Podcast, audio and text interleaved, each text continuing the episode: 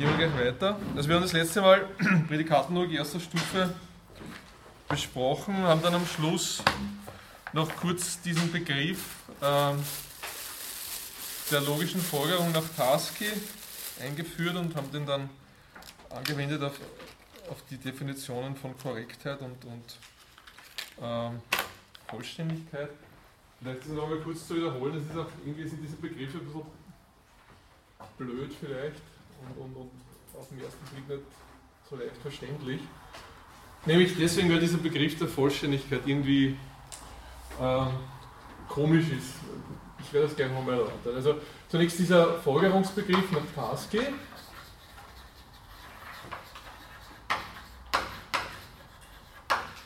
Wie immer gesagt, wenn wir so einen Kalkül gegeben haben, dann definiert der in irgendeiner Form eine, ein Verfahren, wie wir Formeln aus Formeln ableiten können. Ähm, ob das jetzt der Kalkül ist natürlich ein Schließens, so der Hilbert-Kalkül, was auch immer. Und die Frage ist aber dann, die berechtigte Frage, ist dieser Kalkül jetzt eigentlich irgendwie gut oder nicht gut? Ist er vollständig oder nicht vollständig in irgendeinem Sinn?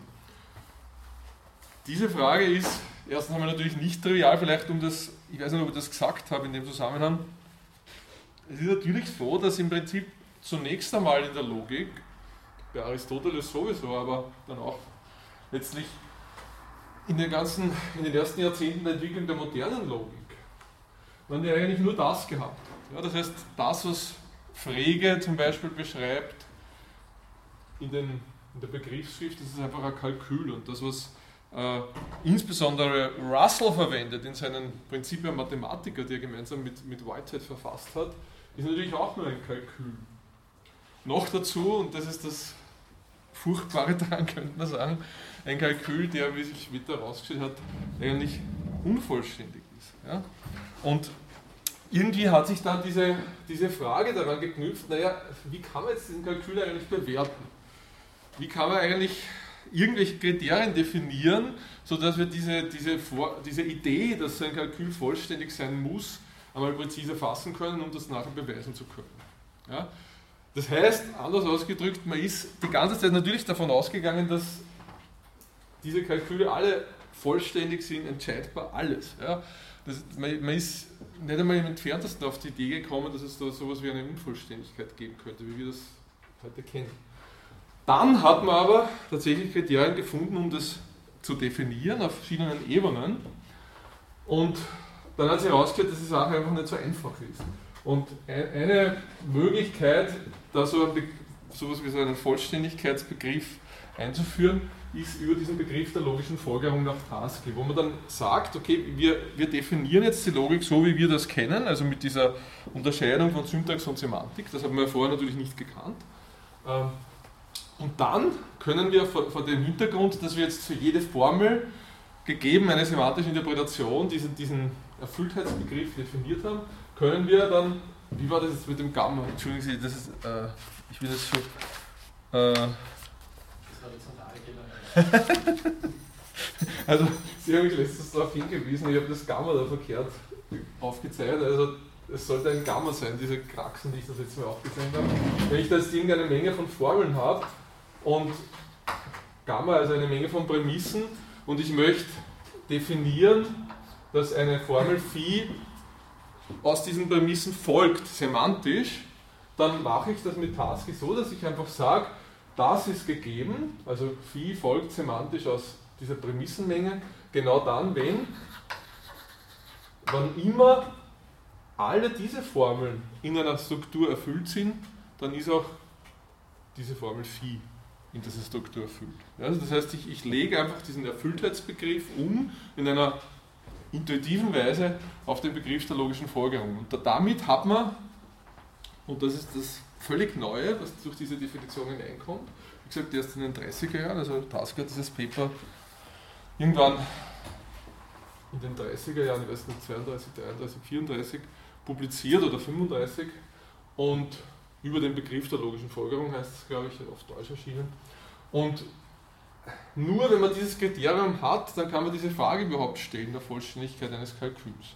Beziehungsweise kann diesen Begriff einmal definieren. Und das haben wir halt dann gemacht. Dann haben wir gesagt, okay, eigentlich muss man zwei Dinge unterscheiden. Das eine ist der Begriff der Korrektheit, wo ich einfach sage, äh, ein Kalkül ist korrekt, genau dann, wenn wann immer eine Formel eine logische Folgerung ist, im semantischen Sinn,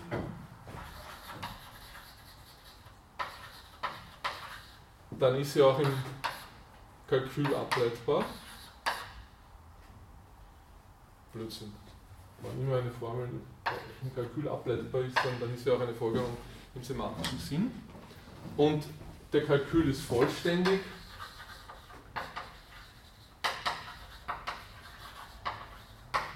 Wenn das Umgekehrte gibt. Genau dann, wenn, wann immer eine Formel eine Folgerung im semantischen Sinn ist, dann kann sie auch in diesem Kalkül abgeleitet werden. Ja? Und der Begriff ist deswegen ein bisschen blöd, dieser Vollständigkeitsbegriff, weil man oft oder meistens, wenn man Vollständigkeit meint, eigentlich beides zusammen meint. Ja? Das heißt, man meint meistens Korrektheit und Vollständigkeit und definiert ist es aber streng genommen eigentlich so, dass Vollständigkeit und Korrektheit zwei unterschiedliche Sachen sind. Man muss ja immer ein bisschen aufpassen, wenn man was liest über diesen Begriff der Vollständigkeit und Korrektheit.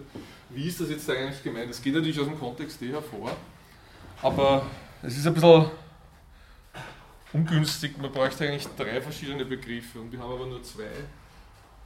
Das ist leider ein bisschen eine Ambiguität, aber man sagt halt, okay, wir haben eh diese präzise Sprache und aus dem Kontext ist es dann eh klar, was gemeint ist und daher äh, brauchen wir das nicht unbedingt zu genau unterscheiden. Aber genau genommen ist es zumindest nichts, was die, das Verständnis fördert. Also das heißt, oft meinen wir dann unter Voll mit Vollständigkeit etwas flapsig, etwas Stärkeres, nämlich dass es vollständig ist in dem Sinn und korrekt zusätzlich auch.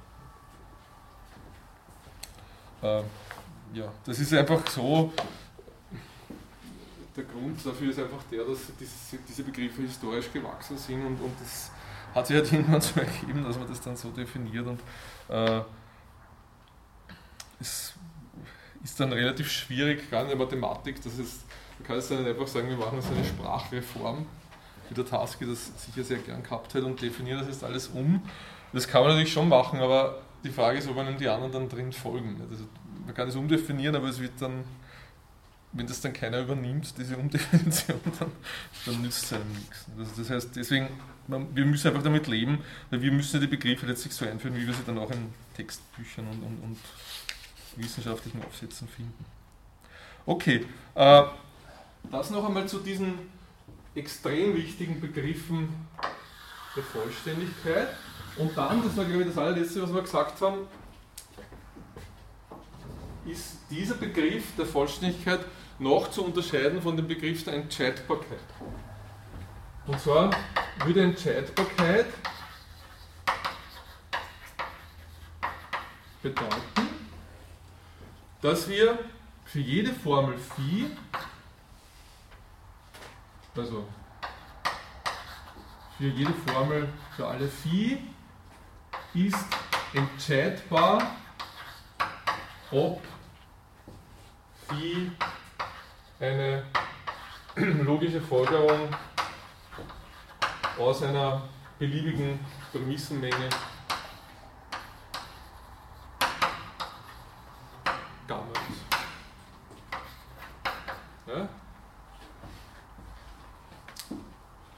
Und das ist auch wichtig und, und, und sozusagen auf den ersten Blick nicht so ganz simpel zu verstehen, dass eben Entscheidbarkeit und Vollständigkeit, also Entscheidbarkeit und Vollständigkeit in diesem stärkeren Sinn und natürlich auch Vollständigkeit in diesem schwächeren Sinn, zwei unterschiedliche Sachen sind. Wann wäre jetzt tatsächlich ein, eine Logik entscheidbar? Eine Logik wäre entscheidbar, also schauen wir auf Kriterium für Entscheidbarkeit.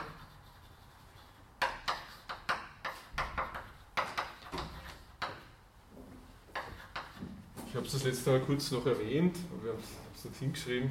Also das Kriterium für die Entscheidbarkeit einer Logik wäre, ich muss zwei Dinge haben. Es muss Existenz eines ich schreibe jetzt unter Anführungsstrichen, weil ich jetzt diese stärkere Fassung nehme, meine, eines vollständigen Kalküls, in dem Sinne, wie wir das da oben definiert haben, und Existenz eines vollständigen Kalküls, eines zweiten vollständigen Kalküls der Ableitung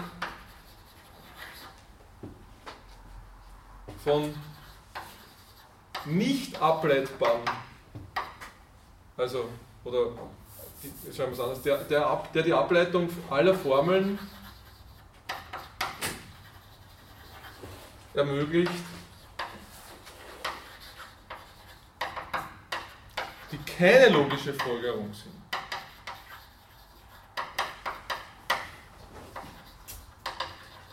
Ja? Das heißt jetzt folgendes, wenn ich jetzt diese zwei Kalküle hätte, ich hätte jetzt da diesen einen Kalkül, Kalkül 1, also der normale Kalkül, der mir einfach die, die Ableitung der logischen Folgerung, ich sage jetzt positiver Kalkül, und ich hätte den Kalkül 2, also den negativen Kalkül, der mir die Ableitung der Formeln ermöglicht, die keine logischen Folgerungen sind, dann ist ganz klar, dass diese zwei Kalküle, diese zwei vollständigen Kalküle, die Entscheidbarkeit implizieren. Weil ich nehme einfach jetzt meine Formel Gamma jeweils, mir ist es so tief verwurzelt, das Gamma verkehrt zu schreiben, dass ich es einfach immer so mache. Ich habe es wahrscheinlich noch nie richtig geschrieben vorher. Äh, ich nehme jetzt diese Prämissenmenge Gamma und wende dann beide Kalküle an und versuche einfach aus beiden Kalkülen das Phi abzuleiten. Und dann muss nun eigentlich eines von zwei Sachen passieren. Es muss entweder da das Phi herauskommen, also entweder, sind im ausschließenden Sinn, entweder ich komme irgendwann da auf das Phi oder ich komme irgendwann da auf das Phi. Und damit ist ganz klar, dieser Prozess endet. Ja, also es ist eine Seite wo nie was rauskommt und eine Seite, wo was rauskommt. Das muss so sein. Das ist klar, gemäß unserer Definition, gemäß unserer Voraussetzung. Und deswegen ist eine Logik, die dieses Kriterium erfüllt, entscheidbar. Oder anders ausgedrückt, wenn eine Logik dieses Kriterium nicht erfüllt, dann ist sie gewissermaßen automatisch auch unentscheidbar. Das heißt, wenn ich keinen solchen negativen Kalkül bilden kann, in welcher Form auch immer, dann ist die Logik unentscheidbar. Und ähm, wie gesagt, äh, es ist tatsächlich so, dass eben bei der Prädikatenlogik erster Stufe diese Entscheidbarkeit nicht gegeben ist. Das heißt, es gibt in der Prädikatenlogik erster Stufe nur so einen Kalkül 1, aber keinen vollständigen Kalkül 2. Deswegen äh, können wir in der Prädikatenlogik erster Stufe immer Formeln finden, wo nicht entscheidbar ist, ob sie aus einer bestimmten Prämissenmenge abgeleitet werden können oder nicht. Ähm, man kann das natürlich in gewisser Weise umgehen, indem man einfach die Logik noch einfacher macht, wie das, was man normalerweise als Prädikatenlogik erster Stufe verwendet. Da gibt es Bücher darüber, wenn Sie im Skriptum nachschauen, ist Literaturhinweise darauf. Äh, man müsste die Logik, Prädikatenlogik erster Stufe, zum Beispiel beschränken auf einstellige Prädikate. Ja? Also das heißt, sagen wir so, Prädikatenlogik erster Stufe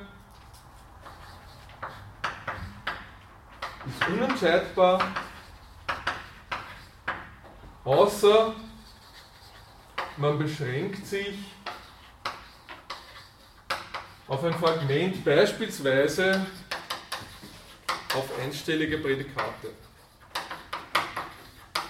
Ja?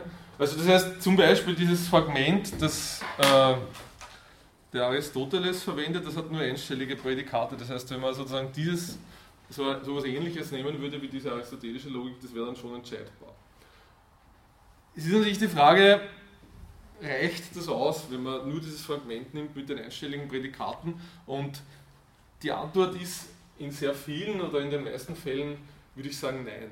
Aber das Problem ist, wenn, wenn man sich das Beispiel überlegt, wenn ich nur einstellige Prädikate habe, kann ich ja letztlich nichts anderes machen als immer, ich habe irgendeine Grunddomäne von Gegenständen und denen weise ich dann Merkmale zu.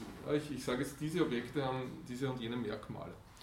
Ich kann aber nicht den Fall ausdrücken, wo ich sagen will, dass zwei Objekte zueinander in einer bestimmten Beziehung stehen oder drei Objekte zueinander in einer bestimmten Beziehung stehen. Ja, und das ist natürlich schon was, was äh, für die moderne Logik absolut entscheidend ist.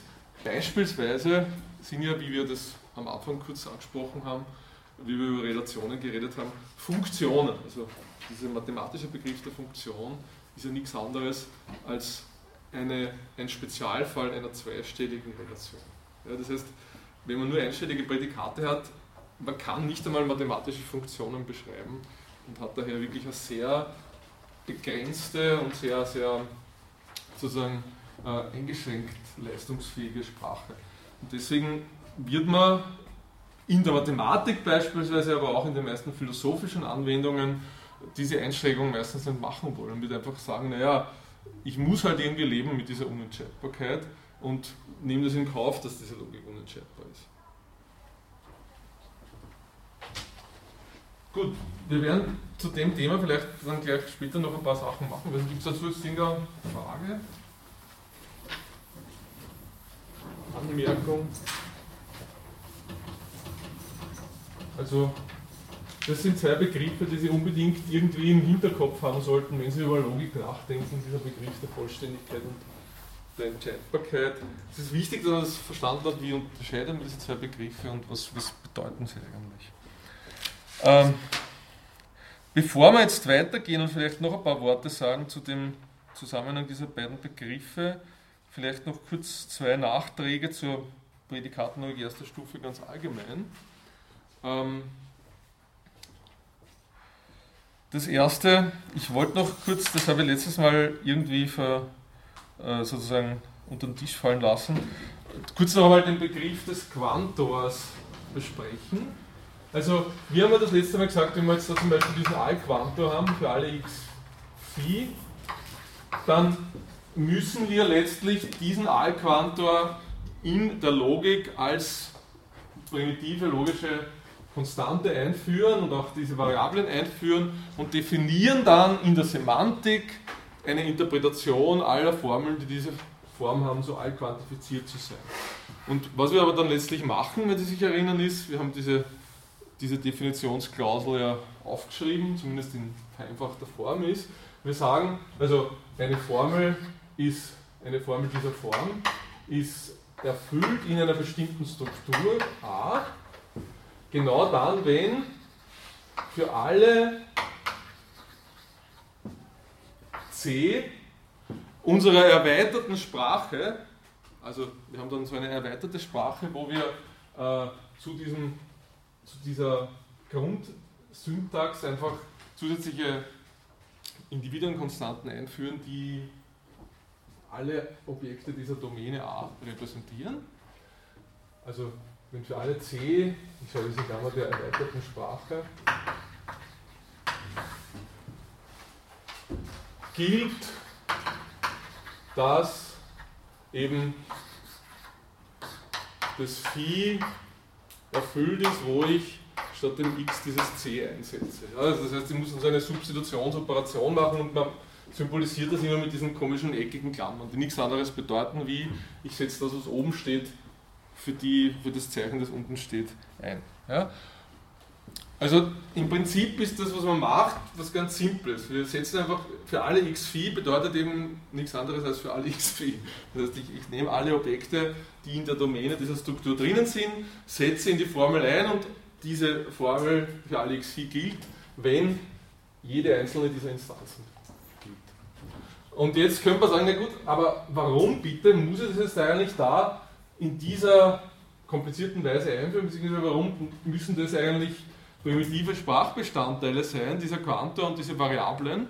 Warum mache ich es nicht gleich direkt in der Objektsprache, also in der Sprache, die ich von vornherein definiere? Weil ich könnte ja sowas machen, ich habe da drinnen dann zwar Schreibweise, wo ich dann sage, na gut, anstelle dieses Quantors formuliere ich jetzt sowas wie die Konjunktion aller c meines Individuumbereichs Alpha, wo ich dann das einsetze. Das heißt, ich könnte versuchen, über Individuenkonstanten einfach eine sehr lange Konjunktion hinzuschreiben, die dann dasselbe ausdrückt wie dieser Allquantor. Und im Grunde genommen ist das einfach so. also das steht fast in jedem Logik-Lehrbuch. Im Prinzip ist der Allquantor nichts anderes als eine Verallgemeinerung der Konjunktion. Trotzdem hat es aber einen ganz konkreten Grund, warum man das nicht so macht, sondern so. Und dann diese, diese Definition auf der Metaebene benötigt. Und da ist der Grund, was, was unmittelbar zu tun hat mit diesen ganzen Problemen der Vollständigkeit und der Entscheidbarkeit. Warum? Wir wollen natürlich, wenn diese Prädikatenlogik erster Stufe eine sehr allgemeine Sprache sein soll, äh, sicherstellen, dass diese Domäne da, die einer bestimmten semantischen Interpretation zugeordnet wird, nicht irgendwelchen äh, übertriebenen Restriktionen ausgesetzt ist. Insbesondere soll diese Domäne eine Menge sein können. Also das heißt, wir haben schon eine Restriktion, wir wollen, dass die Domäne eine Menge ist. Das heißt, wir wollen als Rahmenwerk irgendwie die Mengentheorie verwenden. Das ist wieder ein Thema für sich. Aber in diesem Rahmen wollen wir keine Restriktionen. Das heißt, wir wollen, dass diese Menge, die da in diesem A als Domäne zugeordnet ist, die kann endlich sein, die kann aber auch unendlich sein und kann insbesondere nicht nur abzählbar sein, sondern auch überabzählbar. Also beispielsweise die reellen Zahlen, die ja in der Mathematik an allen Ecken und Enden vorkommen, sollen auch eine Domänenmenge sein können.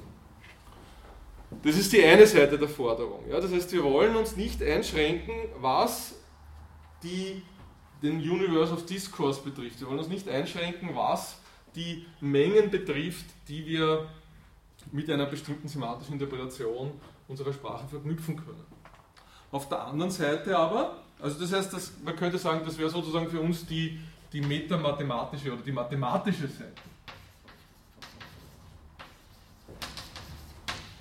Beliebige Mengen als Domänen haben zu können. Insbesondere, schreibe in Klammer, überabzählbar.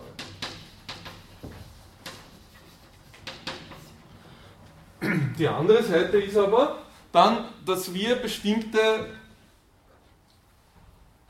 intuitiv naheliegende metalogische Eigenschaften haben wollen. Das heißt, wir wollen zumindest, dass diese Sache vollständig ist. Und zwar jetzt wieder in diesem stärkeren Sinn, ich muss es wieder unter Anführungsstriche setzen. Ja? Wir wollen, dass die Sache, wir wollen einen korrekten und vollständigen Kalkül. Warum wollen wir das? Weil wir in der Mathematik und auch in anderen Wissenschaften ja deduktiv vorgehen. Das heißt, wir haben de facto diese Situation, dass wir irgendwelche Axiome annehmen und dann sagen wir, ich habe jetzt hier einen Lehrsatz und diesen Lehrsatz versuche ich dann aus den Axiomen abzuleiten. Und wenn ich den Lehrsatz aus den Axiomen ableiten kann, dann will ich natürlich davon ausgehen können, dass äh, der auch wahr ist. Beziehungsweise ich will davon ausgehen können, dass das genau dann wahr ist, wenn ich die Sache ableiten kann. Ja? Und deswegen ist die Vollständigkeit irgendwie schon eine ganz, ganz wichtige äh, Voraussetzung für ähm, die Logik in der Mathematik. Wenn man das aber will, dann muss man von vornherein bestimmte Restriktionen vornehmen. Und eine dieser Restriktionen, die man vornehmen muss, ist, also das heißt, wenn man diese Speisekarte da sozusagen umsetzen will, dann muss er bestimmte Restriktionen machen. Unter anderem ähm, muss man auf jeden Fall sicherstellen, dass die Formelmenge der Sprache, die wir hier definieren, höchstens abzählbar ist.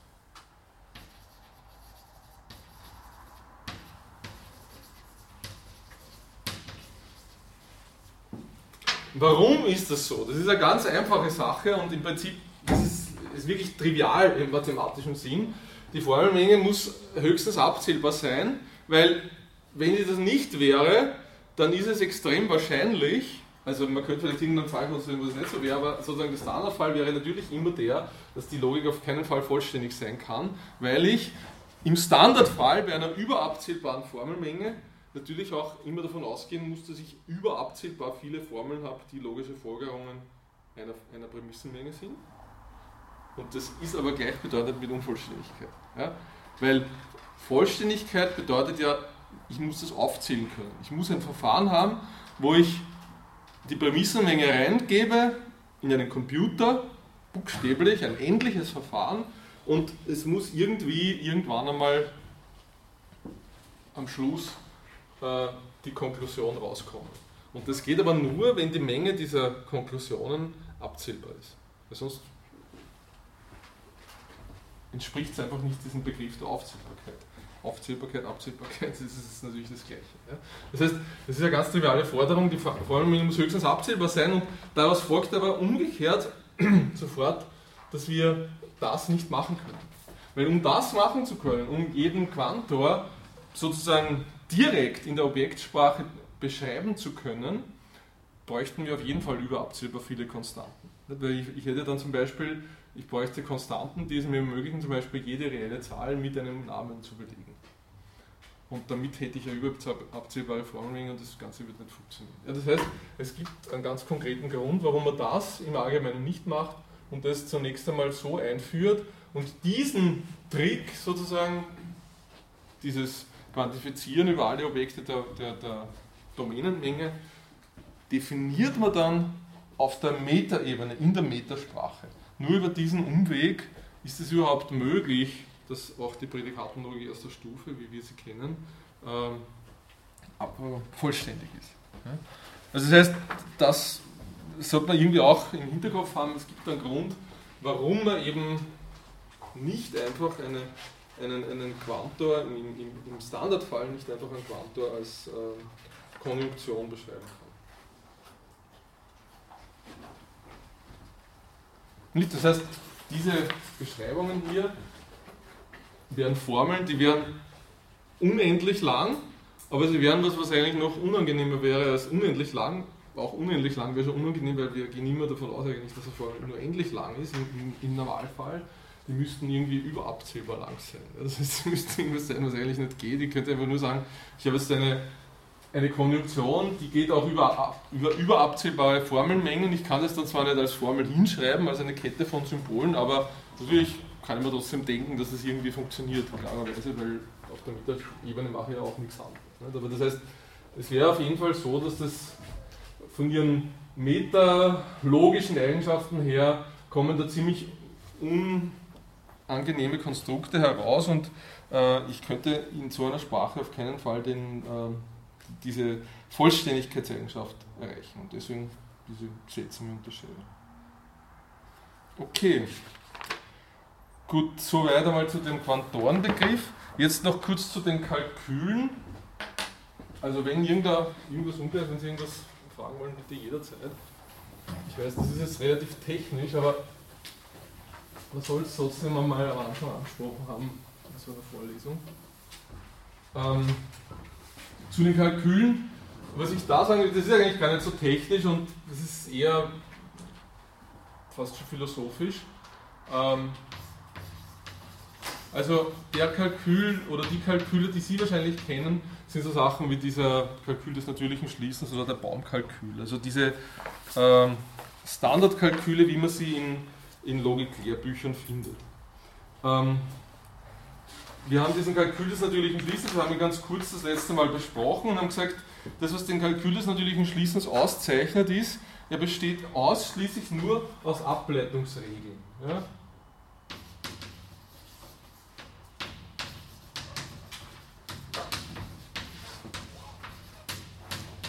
besteht nur aus Ableitungsregeln und er enthält im Umkehrschluss keine Axiome. Ja? Das heißt, dieser Kalkül ist ein reines Regelwerk, das es mir ermöglicht, gegeben bestimmte Prämissen, durch Anwendung dieser Regeln Dinge abzuleiten. Der Vorteil des Kalküls des natürlichen Schließens liegt ganz klar darin, dass er für Ableitungen in der wirklichen Welt des Ableitens von Formeln aus Formeln äh, sehr gut geeignet ist. Ja, das ist ein sehr, ähm, guter, sehr guter Formalismus, der es mir besser als, wesentlich besser als zum Beispiel der Hilbert-Kalkül ermöglicht, wenn ich jetzt wirklich wissen will für eine konkrete Prämissenmenge, ob ich eine bestimmte Formel daraus ableiten kann, wo ich das nachprüfen kann. Ja? Auf der anderen Seite muss man aber sagen, ist natürlich vor allem für uns als, als Philosophen, Philosophinnen und Philosophen, die wir das alles sehr abstrakt betrachten, es für die meisten Fälle eigentlich überhaupt nicht das, was, wir, was uns interessiert. Ja? Also das heißt, wir, wir machen zwar natürlich in der Logik Vorlesungen, dann Übungen und, und, und probieren das einmal aus und schauen, kann ich jetzt das ableiten aus, aus diesen Prämissen und so weiter. Aber erstens einmal wird man das sozusagen in der Praxis unserer Tätigkeit kaum jemals wiederholen und sollte man in die Verlegenheit kommen, dass man das machen will, dann könnte man sie eigentlich auch zum Beispiel mit einem Computerprogramm machen. Also es gibt heute schon massenhaft Computerprogramme, wo irgendein Kalkül verwendet wird. Ich muss gar nicht wissen, welcher, da gebe ich die Prämissen ein und die, das Theorem und das sagt mir, ob das folgt oder nicht. Ja. Das heißt, diese Notwendigkeit, einen Kalkül zu haben, mit dem ich dann auch arbeiten kann und wirklich was ableiten kann, ist nur in bestimmten Situationen gegeben. Äh, umgekehrt gibt es aber auch Situationen, wo der Kalkül eben ganz andere Funktionen hat unter Umständen äh, und wo dann sehr oft beispielsweise so etwas wie der Hilbertskalkül ein sinnvolles Werkzeug ist. Ich stelle es den ganz kurz vor, diesen Hilbertskalkül. Äh, im Unterschied zu dem Kalkül des natürlichen Schließens, also in gewisser Weise kann man sagen, sind das zwei Extreme des, des Spektrums von möglichen Kalkülen. Der Kalkül des natürlichen Schließens besteht ausschließlich nur aus äh, Ableitungsregeln und der Hilbert-Kalkül besteht aus einem Minimum an Ableitungsregeln, nämlich nur aus einer einzigen Ableitungsregel. Also ich meine, irgendeine Ableitungsregel muss natürlich jeder Kalkül haben, weil sonst könnte nichts ableiten, das ist klar. Aber der Hilbert-Kalkül ist da völlig minimalistisch hat nur eine Ableitungsregel, nämlich den Modus Conens. Nur eine Ableitungsregel, nämlich den Modus Ponens. Da überschneidet er sich einfach mit dem Kalkül des natürlichen Schließens. Und alle anderen Bestimmungsstücke, die er benötigt, natürlich, damit er ein vollständiger Kalkül sein kann, werden dann durch eine Reihe von Axiomen geliefert. Ja, ähm, und diese Axiome, wenn man jetzt zum Beispiel diese Axiome für die Aussagenlogik sich anschaut, dann zeigt es schon, warum jetzt sozusagen der Kalkül ist natürlich, der Hilbert-Kalkül nicht der Kalkül ist, der in einem Lehrbuch als erster Kalkül eingeführt wird. Weil einfach diese Axiome viel weniger intuitiv sind zunächst einmal, wie das, was man im Kalkül des natürlichen Schließens einführt. Ich habe da halt irgendwelche Axiome, das sind zum Beispiel diese drei.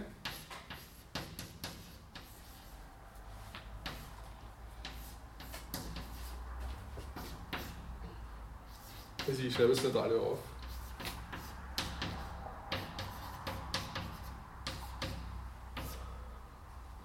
Also drei relativ komplizierte Axiome, die irgendwas über die Implikation aussagen. Ja, also gewisserweise Eigenschaften der Implikation äh, und der Negation angeben. Und da fragt man sich, naja gut, warum jetzt ausgerechnet diese Axiome? Und die Antwort ist natürlich ausschließlich die, dass man das halt einmal ausprobiert hat und man hat das getestet und sich überlegt, welche Axiome brauche ich, was ist eigentlich nach allen Regeln der Kunst ein Theorem in der Aussagenlogik und welche Theoreme muss ich dann nehmen, damit ich eine ausreichende Menge von Theoremen habe. Und schlussendlich hat man dann aufgrund dieses taskischen Folgerungsbegriffs das auch beweisen können. Ja, das heißt, das ist eine relativ künstliche Auswahl, äh, die jetzt nur, wenn wir nur auf der Ebene der Aussagenlogik und der Prädikatenlogik erster Stufe uns bewegen, jetzt sozusagen dezidiert eigentlich ein Grund wäre, warum man nicht mit diesem Kalkül, mit diesem Hilbert-Kalkül arbeiten sollte und besser mit dem Kalkül des natürlichen Schließens, zumal, wie ich schon angedeutet habe, dieser Hilbert-Kalkül ja für konkrete Ableitungen wesentlich sperriger ist und in der Regel wesentlich mehr Ableitungsschritte erfordert. Ähm, der Grund, warum wir jetzt im Rahmen dieser Vorlesung doch hauptsächlich diesen Hilbert-Kalkül oder fast ausschließlich den Hilbert-Kalkül verwenden werden, ist ganz einfach der, dass sich zeigt, dass also bei nicht klassischen Logiken, vor allem bei der Modallogik, es geradezu umgekehrt ist, wie am Anfang, wenn wir Aussagenlogik und Prädikatenlogik erster Stufe machen. In diesem Bereich ist einfach die Angabe solcher Axiome des Hilbert-Kalküls in der Regel wesentlich intuitiver und mein Gefühl zumindest sagt mir, äh, und ich meine, das, das ist auch das Feedback, das ich immer wieder bekommen habe, man kann einfach sich schneller und einfacher was darunter vorstellen, unter den Axiomen des Hilbert-Kalküls, ähm, wie unter entsprechenden Ableitungsregeln eines Kalküls des natürlichen Schließens. Ja? Das ist alles. Also das ist wirklich ein rein pragmatischer Grund, warum ich diesen Hilbert-Kalkül äh, hier bevorzuge und verwende. Also konkret schaut es dann einfach so aus, wenn wir jetzt beispielsweise in der Modallogik verschiedene Systeme der Modallogik unterscheiden, dann können wir das auf zwei Arten und Weisen machen. Wir können natürlich eine Semantik definieren, vor allem aber können wir einen entsprechenden Kalkül angeben und können sagen, das ist der Kalkül für die eine Logik, das ist der Kalkül für die andere Logik. Und dieses Spielen mit Kalkülen und dieses Herumjonglieren mit Regeln und Axiomen funktioniert einfach in dem Kalkül, in dem Hilbert-Kalkül wesentlich einfacher und, und, und, und, schneller als in einem Kalkül des natürlichen Schließens oder Baumkalkül. Ja? Also das ist der einzige Grund und das ähm, ist wirklich rein pragmatisch. Warum es in gewisser Weise, wie ich es erst angedeutet habe, schon philosophisch ist, ist, ich glaube, wir werden das später sehen, man kann einfach bestimmte philosophische Intuitionen, die in einer Logik drinnen stecken, durch die Angabe dieser, dieser Hilbert-Kalkulaxiome wesentlich besser äh, verdeutlichen, wesentlich besser veranschaulichen als äh, auf eine andere Art und Weise. Gut, mehr möchte ich dazu gar nicht sagen, das ist einfach nur ein, ein Vorschlag und, und eine, eine, eine pragmatische Entscheidung, anstelle dieser Kalküle, die man normalerweise in, in, in Lehrbüchern findet, den Hilbert-Kalkül zu verwenden. Gut, damit kommen wir jetzt zu dem Abschnitt über die philosophische Bedeutung von Logik, wie das letzte Mal angekündigt. Also ähm, wir haben jetzt da ein paar Dinge über Aussagenlogik, Prädikatenlogik erster Stufe gemacht und jetzt möchte ich ein paar Bemerkungen machen darüber, wie man Logik philosophisch klassischerweise, also moderne Logik klassischerweise interpretiert hat und, und was da sozusagen die unterschiedlichen Optionen wären. Ähm, das ist in erster Linie eine historische Bemerkung, die zurückgeht auf Überlegungen, die schon einige Jahrzehnte zurückliegen. Heute sind die Diskussionen alle viel stärker auf Details fokussiert und einzelne spezielle äh, Probleme der, der, Logik und diese, diese, diese ganz globalen Formulierungen, die, die stehen ja nur im Hintergrund. Ja. Also jeder hat da irgendwie so eine Idee darüber im Hinterkopf, aber äh, man macht das eigentlich nur in Ausnahmefällen explizit. Für uns am Anfang der Vorlesung ist es natürlich sehr sinnvoll, sich diese, diese verschiedenen Frameworks, diese verschiedenen Optionen, die es da gibt, mal zu überlegen. Und ganz grob gesprochen könnte man hier zwei Positionen identifizieren, die einander in gewissem Sinn widersprechen. Und zwar ist es die Position Quines und die Position Carnaps. Also, Rudolf Carnap, wie Sie wahrscheinlich alle wissen, war ja eine Zeit lang hier in Wien als Mitglied des Wiener Kreises, ähm, ist dann in die USA gegangen, musste emigrieren, wie so viele andere äh, in dieser, äh, dieser, dieser Generation. Und Quine war also jemand, der zunächst bei Carnap studiert hat, sogar hier in Wien. Also es ist tatsächlich so, dass er äh, um diese Philosophie des Wiener Kreises kennenzulernen und, und, und, Carnap kennenzulernen, insbesondere hier nach Wien gekommen ist in den frühen 30er Jahren, beziehungsweise ja, frühen 30er Jahren, das glaube ich.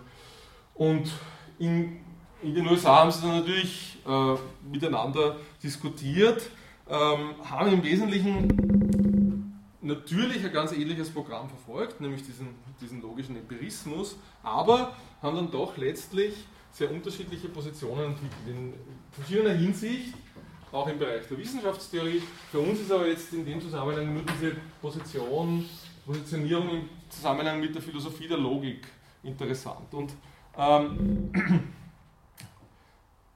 es ist deswegen dieser Vergleich sehr interessant, weil es eben wirklich zwei pointierte Positionen sind, die ganz bewusst so gewählt sind, dass sie einander in, gewiss, in einer sehr direkten Weise äh, widersprechen, offensichtlich. Also für Quine, um mit dieser Position zu beginnen, ist es so, dass er versucht, die Logik als universelles Rahmenwerk für die Wissenschaften zu positionieren. Das macht Kahn natürlich auch, wie wir dann sehen werden, aber Quine macht es in einer ganz bestimmten Weise. Er sagt, die Logik ist die Sprache der Mathematik und nur als solche, nur als Meta-Framework der Mathematik brauchen wir die Logik in den Wissenschaften, in der Wissenschaftstheorie und damit für Quine in jedem Bereich der Philosophie letztendlich. Und das bedeutet, dass wir einerseits klassische Interpretationen der Logik, die sozusagen versuchen, die Logik direkt in einem philosophischen Sinn zu interpretieren, also zum Beispiel zu sagen, Logik sollte sowas wie den philosophischen Begriff der Notwendigkeit und der Möglichkeit formalisieren oder Logik sollte sowas wie den Begriff des Wissens und des Glaubens formalisieren, dass wir das zurückweisen, einfach weil wir sagen, diese Begriffe, die sind für uns alle nur relevant auf einer empirischen Ebene, auf der Ebene der empirischen Wissenschaften, beispielsweise in der Psychologie oder in den Sprachwissenschaften. Was wir in der Logik benötigen und was wir in der Logik äh, als Begriffe einführen, sind alles nur Begriffe für Quine, die aus, ein, aus einer metamathematischen Erwägung her benötigt werden und, und, und, und sinnvoll sind. Ja? Und auf diesem Weg, auf diesen, auf diesen Weg der, sozusagen des Nachdenkens über, das, über metamathematische Probleme kommt Quine zunächst einmal zu dem Schluss, wenn wir jetzt Metamathematik betreiben, dann müssen wir, so Quines äh, Position, äh, uns für die Prädikatenlogik erster Stufe entscheiden.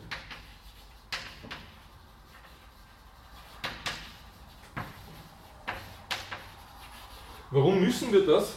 Ja, wir müssen es deswegen, weil wir sozusagen in gewisser Weise induktiv, wenn wir schauen, was Mathematik macht und was Mathematik benötigt, ähm, auf der einen Seite zu dem Schluss kommen, dass eine Logik, die für die Mathematik adäquat ist, bestimmte Mindestanforderungen in metalogischer Hinsicht erfüllen muss. Und vor allem ist diese Mindestanforderung, wie ich zuerst schon angedeutet habe, dieser Begriff der Vollständigkeit. Eine Logik sollte deswegen vollständig sein, weil sie sonst augenscheinlich irgendwie als, als, als universelles Rahmenwerk für die Mathematik nicht funktionieren kann, weil wir in der Mathematik eben genau das wollen. Wir wollen Prämissen nehmen und aus diesen Prämissen Theoreme ableiten. Deswegen ist der Vollständigkeitsbegriff was absolut Substanzielles. Ja, das heißt, die eine Seite ist, ich habe eben dieses Vollständigkeitsmerkmal. Und die andere Seite ist, sie muss mir nicht nur metalogisch bestimmte Dinge ermöglichen, sondern sie muss mir natürlich auch für die Mathematik selbst, sie muss mir gewissermaßen inhaltlich für die Mathematik bestimmte Dinge ermöglichen, nämlich sie muss mich in die Lage versetzen, eine Sprache zu definieren, in der ich gewissermaßen die gesamte Mathematik betreiben kann. Ja? Mit anderen Worten, für Quine bedeutet das, ist es gleichbedeutend damit, dass man in der Lage sein muss, ähm, die Mengentheorie zu formulieren.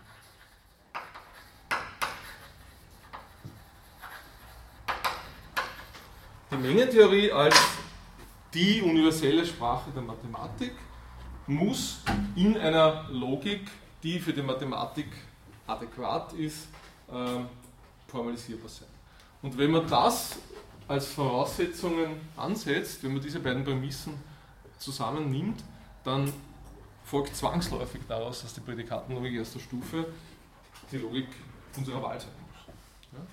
Und das ist der Grund, warum Quine zunächst einmal diesen Vorschlag macht. Er sagt, wir nehmen jetzt einmal da Prädikatenlogik erster Stufe.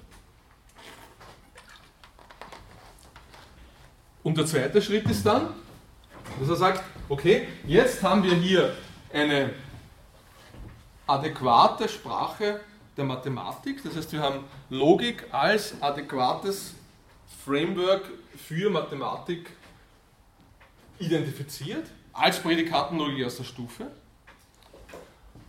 Und wenn wir dann in die Wissenschaftstheorie gehen, ja, das heißt, da haben wir jetzt einmal die Mathematik im Kasten, und wenn wir dann in die Wissenschaftstheorie gehen wollen, dann sagt Quine, dann müssen wir, und das ist aber in gewisser Weise ist es einfach ein normativer Vorschlag. Er sagt, wir müssen ähm, in der Wissenschaftstheorie so vorgehen, dass wir alles, was wir sagen, letztlich auf eine empirische Ebene verlagern, dass wir alles, was wir über diese metamathematische Ebene hinaus sagen, letztlich einfach nur in der Gestalt von, von Vorformulierungen liefern in der Logik. Ähm, er nennt das Ontological Commitments, also ontologische Verpflichtungen.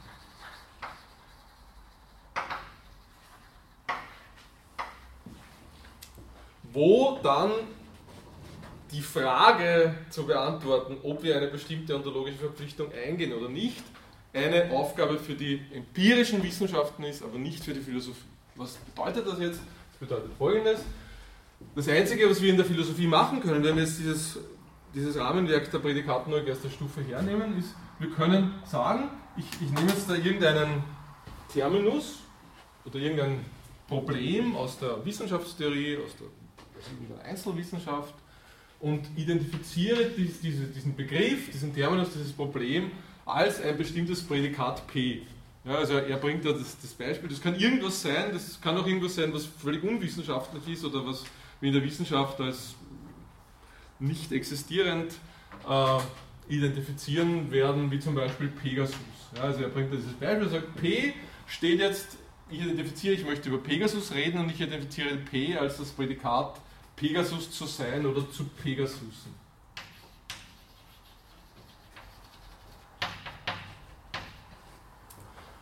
Und das Einzige, was ich jetzt auf der Ebene der Wissenschaftstheorie in der Logik machen kann, ist dann diese ominösen Ontological Commitments zu formulieren. Also zu sagen, ich formuliere jetzt die Aussage, es gibt ein X, das diese Eigenschaft hat. Das diese Eigenschaft P hat, das in dem Fall zum Beispiel die Eigenschaft zu Pegasus. Und was ich damit mache, ist nichts anderes, als dass ich damit das Problem definiere als, als, als philosophisches Problem definiere in der Gestalt eines Existenzproblems, im klassischen Sinn. Ja, also es geht um die Frage der Existenz. In gewissem Sinn wie bei Heidegger, nur ist das halt hier sehr heruntergekocht. Ich formuliere es als Existenzproblem, indem ich so eine Formel hinschreibe, aber die Antwort auf dieses Problem bzw. die Lösung dieses Problems ist was, das können mir dann nur die Einzelwissenschaften liefern. Also, was weiß ich, die Sprachwissenschaft oder die Naturwissenschaften oder die Biologie, wer auch immer, die mir dann sagen, äh, gibt es so ein Ding, das diese Eigenschaft hat oder nicht, oder welchen Status hat, hat, hat dieses Ding äh, in sprachwissenschaftlicher, biologischer oder, oder sonstiger Hinsicht. Ja? Also das heißt, für Quine äh, wird die Rolle der Logik da in einer ganz bestimmten, sehr engen und sehr klar definierten Weise festgelegt als Framework für die Mathematik und die Logik bildet dann auf dieser Grundlage aber auch ein ganz universelles Framework für die Wissenschaftstheorie und für die gesamte Philosophie, allerdings in dieser völlig heruntergekochten Ebene. Ja? Also es gibt ja diesen wunderbaren Aufsatz, dieses on, on What There Is, wo er da am Anfang irgendwie die Frage stellt, ist natürlich als Scherz, also ich weiß nicht, wie das genau geht, er sagt irgendwie, naja, Philosophen haben sich immer die Frage gestellt, was existiert, und die Antwort ist natürlich sehr einfach, nämlich alles. Ja? Und sozusagen, ja, ja, er macht sich gewissermaßen lustig über die Frage und sagt, Entschuldigung, ich meine, die Existenzfrage ist wichtig, aber es ist ja eigentlich keine philosophische Frage, sondern die Frage der Existenz können wir als Philosophen gewissermaßen definieren. Wir können gewissermaßen das formale Rahmenwerk liefern, das uns in, das, das, das, das diesen Existenzbegriff einführt auf einer bestimmten extrem heruntergekochten Ebene. Aber jede inhaltliche Aussage über Existenzfragen ist was, das wir tatsächlich treffen können, nur außerhalb der Philosophie, nämlich auf der Ebene der Einzelwissenschaft. Also das ist sozusagen die quantische Position und das ist wirklich eine Extremposition, würde ich sagen. das ist die eine Extremposition, äh, die natürlich impliziert, Sie werden sich das wahrscheinlich die meisten von Ihnen jetzt immer gedacht haben, die natürlich impliziert, dass das, was wir hier betreiben, diese ganze philosophische Logik, was ist, was eigentlich nicht braucht. Also das heißt,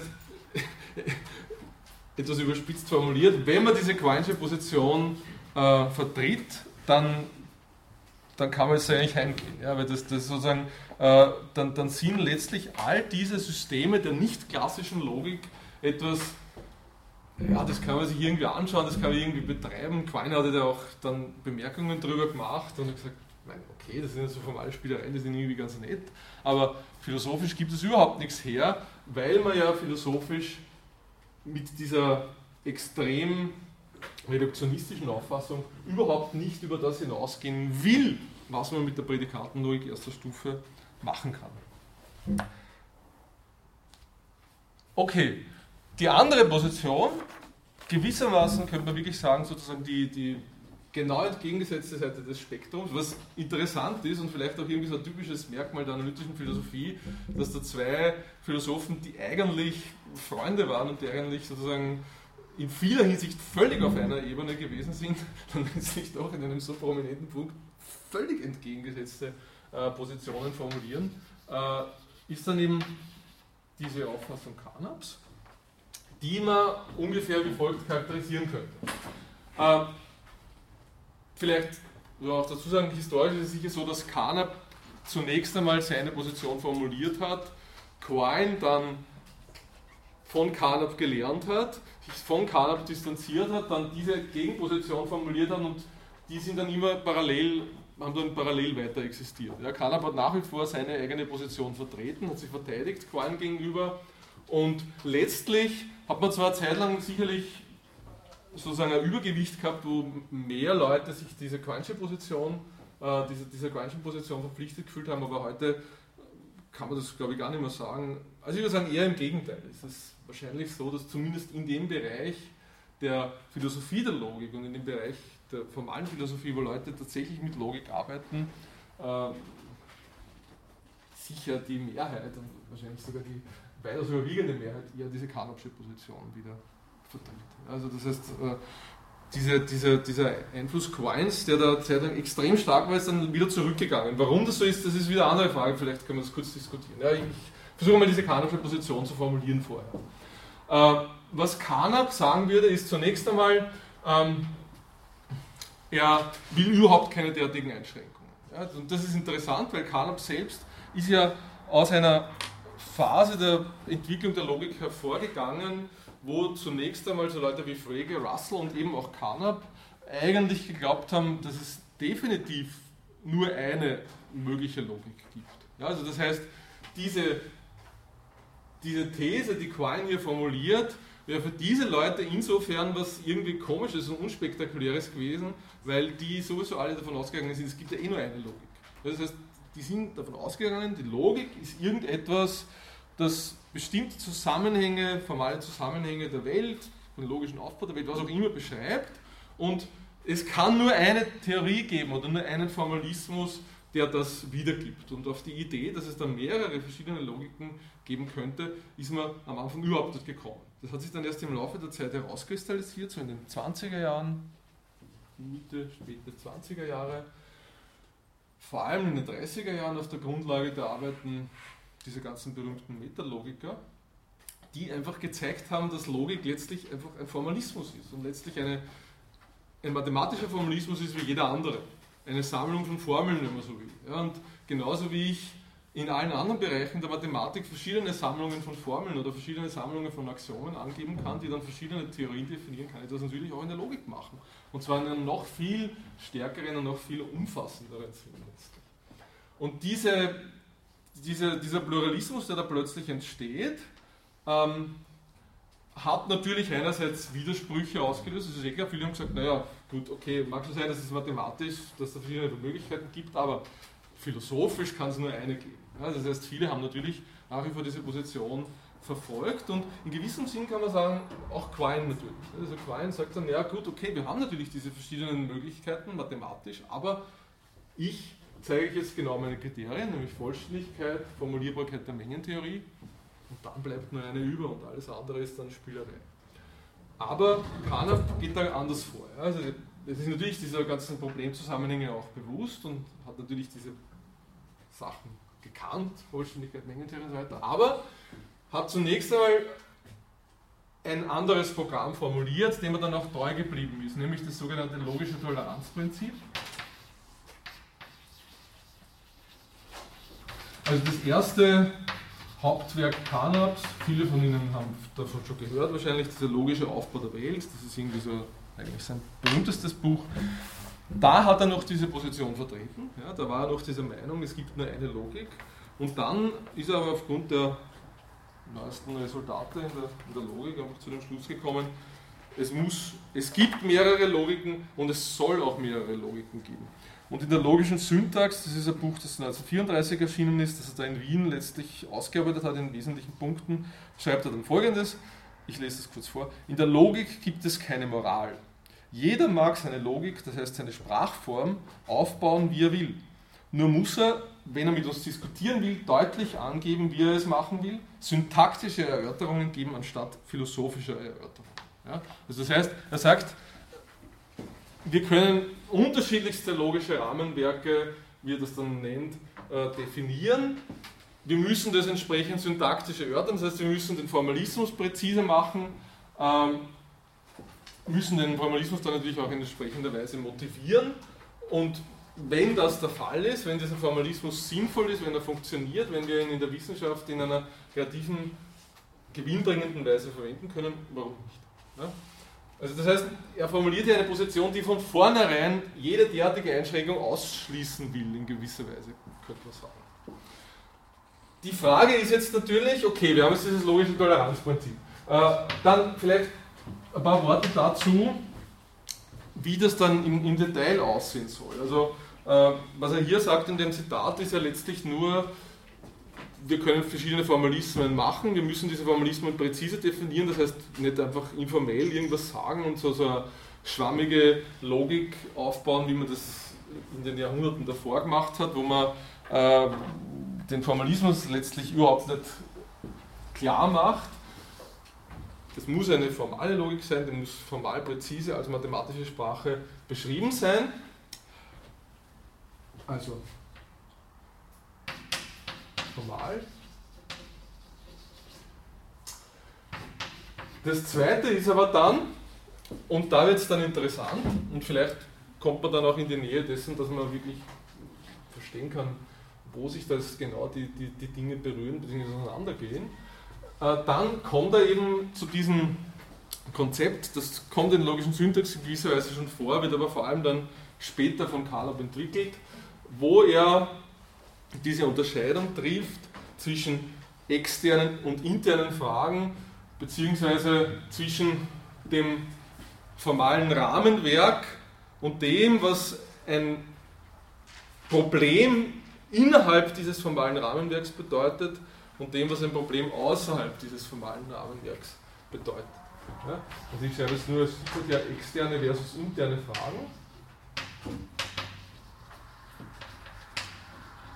Und er sagt dann, gut, wir haben jetzt einmal so einen Formalismus als Vorschlag und dann müssen wir letztlich zwei Dinge machen oder können wir zwei Dinge machen. Wir können zum einen natürlich innerhalb dieses Formalismus bestimmte Probleme definieren, bestimmte Konzepte formulieren und können zum Beispiel, das wäre ein klassischer Fall von so einer internen Frage, können zum Beispiel diesen Existenzbegriff, diesen philosophischen Existenzbegriff in einer bestimmten Weise beschreiben innerhalb dieses Formalismus, so wie Quine das macht, wenn er die Prädikatenlogik erster Stufe als Formalismus vorschlägt. Ja? Das ist deswegen interessant, weil natürlich eine Reihe anderer Formalismen existieren, wo, das, wo genau diese Frage anders äh, beantwortet werden würde. Ja, also wenn wir zum Beispiel eine existenzannahmenfreie Logik haben, dann wäre da der Existenzbegriff, wie wir später sehen werden, äh, wesentlich komplexer. Wir hätten nicht nur diesen heruntergekochten Existenzbegriff, sondern wir würden sozusagen innerhalb dieser Logik in der Lage sein, anhand eines Existenzprädikats bestimmten Gegenständen Existenz oder Nicht-Existenz zuzuschreiben. Ja, also genau das zu machen, was der Quine nicht will. Nämlich das, was der Quine in die Einzelwissenschaften auslagern will, könnten wir schon innerhalb der Logik formalisieren. Im Rahmen dieser internen Fragestellung. Ja, das ist dann die Frage, will man das, will man es nicht. Der Quine will es natürlich nicht und der Quine bringt genau am Anfang dieses Beispiel, ich glaube Meinung, ich weiß nicht, ob er ihn erwähnt, aber es gibt da so einen Typen, ich glaube, der wird irgendwie nur so als Karikatur, heißt irgendwie Mac X oder so. Und, und der ist dann jemand, der sozusagen diese Theorie vertritt mit diesem Existenzprädikat und er meint aber damit so einen Philosophen wie Alexius Meinung, das ist so ein österreichischer Philosoph, der eben so eine ganz andere Logikauffassung vertreten hat. Ja? Und das lehnt er ab. Und äh, da kann er wieder sagen, na gut, okay, man muss es nicht ablehnen, ich kann das so machen oder ich kann es auch anders machen und kann aber auch tatsächlich Logiken, äh, die dann eben diese Variante zulassen würden, dieses Existenzprädikat beispielsweise. Und er würde sagen, wichtig ist aber vor allem diese Unterscheidung, dass man sagt, was bedeutet jetzt ein bestimmter philosophischer Begriff innerhalb meines formalen Rahmenwerks, innerhalb zu meiner Logik? Zum Beispiel der Begriff der Existenz, der hier intern in, in diesen Symbol hier interpretiert wird. Und was bedeutet dieser Begriff außerhalb des Rahmenwerks? Oder was, welche, welche, welche Begriffe muss ich überhaupt außerhalb des Rahmenwerks verwenden, um dieses Rahmenwerk zu erläutern, um dieses Rahmenwerk beschreiben zu können? Und das ist natürlich eine ganz wesentliche Unterscheidung und ist insbesondere für den Kant aber wesentliche Unterscheidung. Ähm, und er sagt, letztlich ist alles, was wir mit Logik machen, immer irgendwie auf dieses Wechselspiel zurückzuführen zwischen externen und internen Fragen. Und das ist immer die Frage, äh, einerseits natürlich der Unterscheidung, was ist jetzt eigentlich eine externe Frage, was ist eine interne Frage? Also gewissermaßen Sprachkritik und die sozusagen sehr analytische Idee, dass wir, dass wir einfach da eine, eine klare Trennung vornehmen und sagen, das ist es extern, das ist intern und damit schon viele philosophische Probleme lösen. Und andererseits dann aber natürlich auch ähm, letztlich die Bejahung der Wichtigkeit dieser externen Fragen. Ja, also das heißt, Quine in gewisser Weise könnte man sagen, und würde vielleicht Carnap sagen, ähm, hat natürlich auch diese Unterscheidung, das ist ganz klar, weil er hat ja hier irgendwo so eine, eine externe, einen externen Aufgabenkatalog für die Logik, ja? also diese Vollständigkeit, Mengentheorie ist formulierbar. Und dann hat er die internen Probleme, die dann zum Beispiel hier äh, reinkommen mit diesem Existenzbegriff als einem logischen Begriff. Aber Quine ähm, hat insofern diese Unterscheidung nicht, weil er glaubt, dass wir diese Unterscheidung so machen müssen, aber wir können aufgrund dieses verbindlichen Aufgabenkatalogs die Sache ein für alle Mal erledigen. Ja, das heißt, wir haben zwar in gewisser Weise interne und externe Fragen, aber es gibt nur eine Art von externen Fragen und diese Art von externen Fragen ist, wie jeder zugeben wird, wird in eindeutiger Weise beantwortbar, nämlich das geht in der Prädikatenlogik erster Stufe. Und damit ist diese Sache erledigt, ein für alle Mal erledigt, da brauchen wir nie wieder darüber nachdenken. Und dann sind letztlich das, was überbleibt, diese internen Fragen, die ja in einer völlig heruntergekochten Weise funktionieren und die letztlich natürlich ähm, Philosophie gewissermaßen ich würde jetzt nicht sagen ad absurdum führen, aber die Philosophie auf nahe Null reduzieren. Ja, weil, weil einfach alles, was früher philosophisch war, jetzt auf die einzelnen Wissenschaften ausgelagert wird. Und der Kanat würde sagen, so weit wollen wir als Philosophen überhaupt nicht gehen. Er als Kanab glaubt einfach, dass dieses Problem der externen Fragen unter verschiedensten Voraussetzungen immer wieder relevant ist. Mit anderen Worten natürlich schluckt er diese, diesen verbindlichen Fragenkatalog hier nicht und sagt, äh, es ist legitim, dass wir auch auf der Ebene dieser externen Fragen und sozusagen in weiterer Folge dann auf dieser internen Ebene wesentlich philosophischere Fragen diskutieren und wesentlich philosophischere Konzepte einführen, als Quine das machen wollen würde. Also das heißt, äh, das Interessante ist, Carnap beginnt da am Anfang als jemand, der natürlich in diese revolutionäre äh, Konzeption des logischen Empirismus gehört, ähm, in einer sehr philosophischen Weise, indem er sagt, in gewisser Weise brauchen wir diese externen Fragen und er wird dann später eigentlich noch philosophischer als Gegenpol zu dem Quine und, und sagt eigentlich durchgängig, dass es, es ist legitim, philosophische Konzepte zu diskutieren, sowohl auf der externen als auch auf der internen Ebene. Vor allem der späte Kanab sagt das. Und das führt dann dazu, und es ist ganz klar, dass das Resultat natürlich hier ein, ein völlig konträres ist zu dem, was, was Quine vorschlägt, dass wir eine ganz große, letztlich unbegrenzt große Anzahl von Logiken haben, die in irgendeiner Weise philosophisch relevant sind. Also während der Quine sagt, nur die Prädikatenlogik erster Stufe ist relevant, sagt der Kant, sehr viele Logiken sind philosophisch relevant.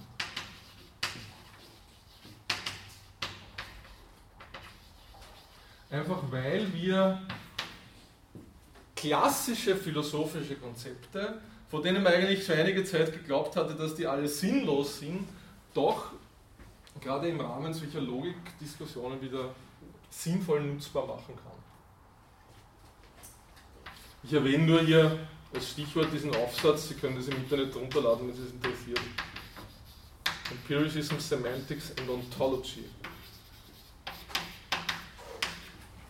Von Carnap das ist das, wo er eben diese Position formuliert, in ihrer reifen Form, wo er wirklich ein, ein echtes Toleranzprinzip hat.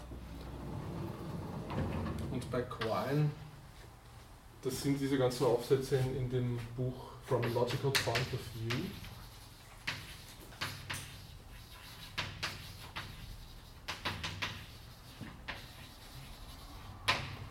Insbesondere on what there is.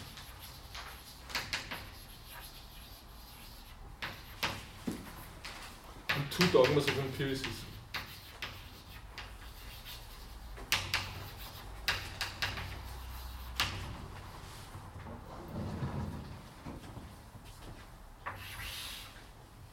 Das ist eine Textsammlung.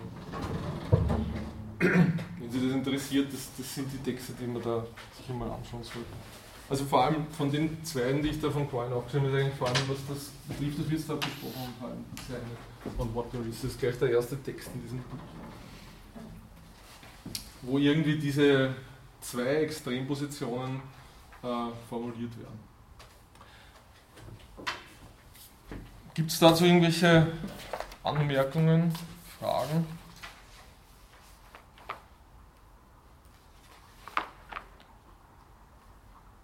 Also, ich meine, klar ist natürlich, dass diese Vorlesung jetzt, das, das liegt nahe, eher dieser, dieser kanapischen Position verpflichtet ist. Es wäre aber sicherlich jetzt im Umkehrschluss falsch, jetzt zu sagen, na gut, vergessen wir einfach den Quallen, der hat da einfach Blödsinn geredet oder so. Ähm, Einfach weil diese Position trotzdem wichtig ist. Sie, sie ist wichtig irgendwie als argumentativer Ausgangspunkt und äh, ich glaube, sie ist auch wirklich nicht nur in der Abgrenzung wichtig, sondern in einem positiven Sinn wichtig, weil man in gewisser Weise ja auch versuchen kann zu unterscheiden zwischen einer Logik als mathematische Logik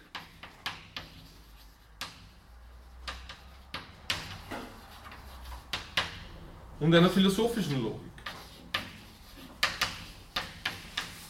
Ja, also das, was wir, was ich am Anfang illustriert habe im Zusammenhang mit Qualen, ist ja wirklich nichts anderes, als dass man sagt, Qualen schränkt jetzt einmal zunächst diese Fragestellung ein und sagt, ich frage mich jetzt, welche Logik braucht man eigentlich, wenn es nur darum geht, die Mathematik irgendwie ein sinnvolles Fundament für die Mathematik zu finden. Und wenn man die Fragestellung so einschränkt, dann ist bis heute, würde ich sagen, das, was der Quine sagt, eine Option. Ja, also das ist natürlich auch da so, dass jetzt nicht jeder dem Quine folgen wird, weil viele mathematische Logiker sagen werden, naja gut, das stimmt zwar schon in gewisser Weise, aber vielleicht ist es ja doch auch sinnvoll, in der Mathematik eine Logik zweiter Stufe zu verwenden, aus dem und dem und dem Grund.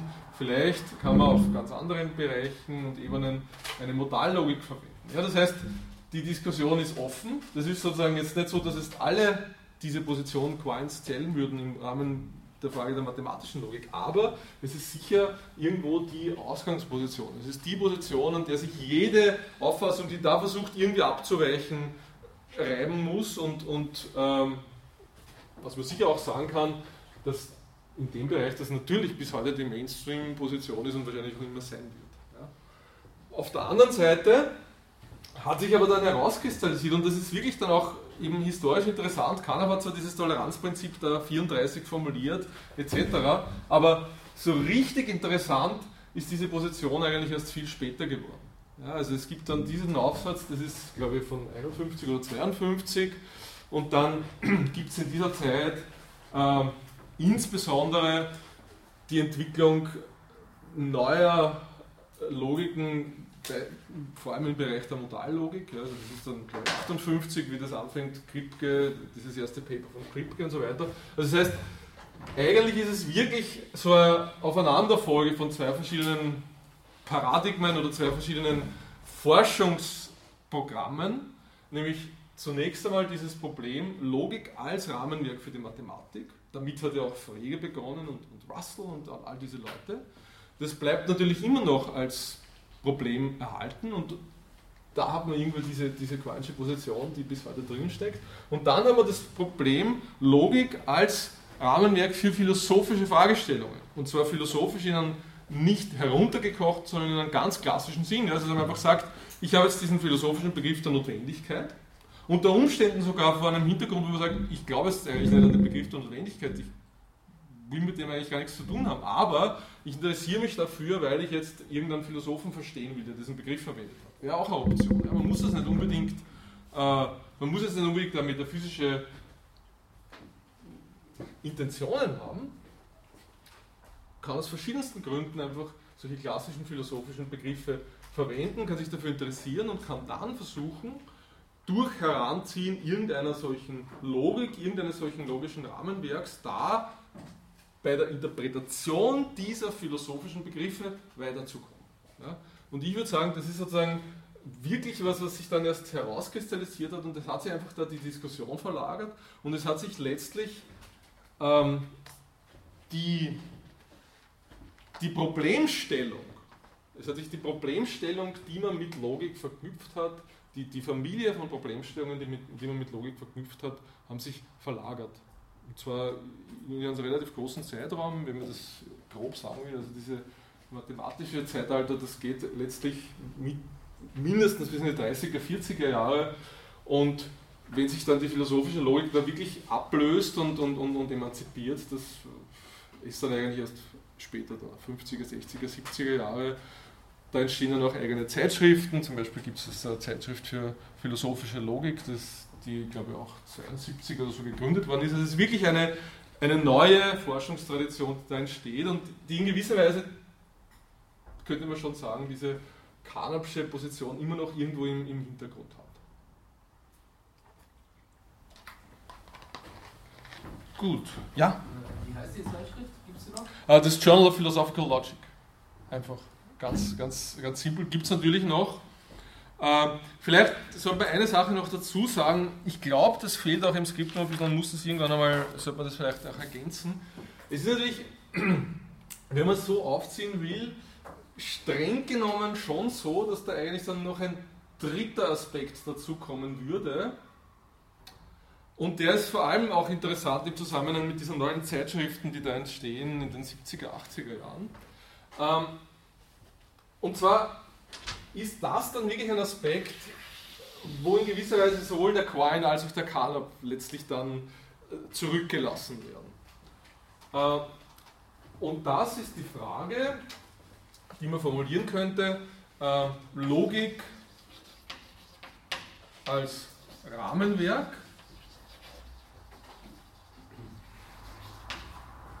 versus Logik als mathematische Theorie.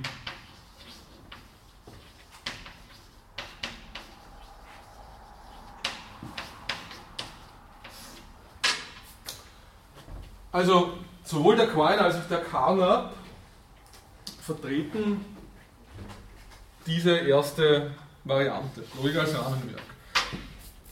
Wenn Sie sich die Schriften anschauen, solcher Philosophen wie Quine und Carnap, aber auch solcher Philosophen wie Frege und Russell, also eigentlich der großen Klassiker der von Philosophen, die sich mit, mit ähm, Logik befasst haben, teilweise sogar Mathematiker, Frege war ja Mathematiker, dann ist es auffällig aus heutiger Sicht im Vergleich jetzt beispielsweise zu einer Zeitschrift wie diesem Journal of Philosophical Logic, wenn, Sie da reinschauen, äh, dass die Texte, die diese Leute schreiben, auch der späte Carnap, auch der späte Quine, ähm, insofern einen völlig anderen Charakter haben als ein großer Teil, sicher mehr als die Hälfte der Texte, die heute in der Logik geschrieben werden, äh, als sie bei Quine oder Carnap de facto nie sowas finden wie einen Theorembeweis.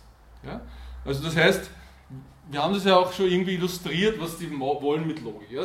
Für die ist Logik ein Rahmenwerk, da kann man bestimmte Konzepte illustrieren. Ähm, da kann man natürlich gewisse metalogische Resultate referieren und sagen, naja, das ist interessant, dass das der vollständig ist und unvollständig, das hat der und der bewiesen. Aber was sie nicht finden bei keinem dieser Philosophen ist, die Aussage, ich habe jetzt dieses Problem, dieses Problem kann ich jetzt in der Gestalt eines ganz konkreten mathematischen Theorems formulieren, indem ich die und die, diese und jene Definition einführe und jetzt liefere ich euch den Beweis dieses Theorems in diesem Paper. Also das heißt, eigentlich das zu machen, was jeder andere Mathematiker auch macht und jede andere Mathematikerin. Und das ist sicherlich auch eine, das ist sicherlich eine Ebene, wo man eine zusätzliche Unterscheidung finden kann. Also das heißt, man hat einerseits diese Ebene, wo man sagt, es kommt da dieser Aspekt dazu der philosophischen Logik, wo sozusagen dieser Kanopsche Standpunkt plötzlich eine ganz eigene Bedeutung und eine eigene Dynamik bekommt. Man hat aber dann einen zweiten Aspekt, wo dann letztlich diese gesamte Theorie Logik als Rahmenwerk gewissermaßen konterkariert wird durch eine Vorstellung, wo man sagt, naja, mir genügt es eigentlich nicht, nur das Rahmenwerk zu diskutieren, nur das, die Logik als Konzept zu diskutieren, sondern ich möchte auch in meiner Logik oder in dem, was ich mit Logik mache, was ich über Logik sage, ganz konkrete Theoreme formulieren und ganz konkrete mathematische Resultate liefern. Also das ist sozusagen auch ein, Aspekt, den man da nicht äh, unterschlagen sollte und der sicherlich sehr, sehr wichtig ist ähm, für die Entwicklungen so seit den 60er, 70er Jahren. Und, und heute existiert einfach beides. Ja? Also es ist sicher so, dass dieses Paradigma, dass das sozusagen das Beherrschende ist und dass es äh, tendenziell auch sehr schwer ist, Dinge zu publizieren, die nicht da reingehören, sondern da rein. Aber es existiert natürlich beides. Weil Sie finden ja auch Diskussionen über Logik in nicht Logikzeitschriften, die dann meistens natürlich klassisch diesen konzeptuellen Charakter haben, vielleicht auch ein bisschen historisch und so weiter. Aber das ist sicher heute das, die beherrschende, das beherrschende Paradigma und, und das ist sozusagen in gewisser Weise der Hintergrund des Ganzen, der historische Hintergrund des Ganzen, ähm, der aber auf der Ebene der, der Wissenschaft, die in der, in der philosophischen Logik gemacht wird, sicherlich nicht mehr die Bedeutung hat, die, die er zeitlang gehabt hat. Ähm, der Grund, warum das in dem Skriptum nur ich, ich habe es dann im Kopf, ich glaube, es wird schon, es wird natürlich erwähnt, aber ich weiß nicht, ob, es in diesem Abschnitt drinnen ist. Warum das da eher eine untergeordnete Rolle spielt, ist einfach der, dass dieses Skript natürlich ein anderes Ziel verfolgt. Nicht? Also diese, dieses Konzept Logik als mathematische Theorie setzt in gewisser Weise voraus, dass man zumindest in Ansätzen sowas wie ein Mathematikstudium hat. Das heißt, die Leute, die das machen, haben alle entweder Mathematik studiert oder Computerwissenschaften oder haben sich halt autodidaktisch das entsprechende Wissen angeeignet. Ähm, das können wir natürlich nicht machen. Also wir, das ist ja keine Mathematikvorlesung und das Ziel dieser Vorlesung kann natürlich nicht sein, jetzt Ihnen als, als, als, als Zuhörern das Wissen zu vermitteln, damit Sie dann solche Papers schreiben können, sondern das Ziel kann nur sein, dass man so, ein, so einen mathematischen Toolkit einmal hat. Also das heißt sozusagen bestimmte Formalismen kennt, die natürlich auch dann diese Leute verwenden, ähm, die wir aber nur auf einer konzeptuellen Ebene besprechen. Ja?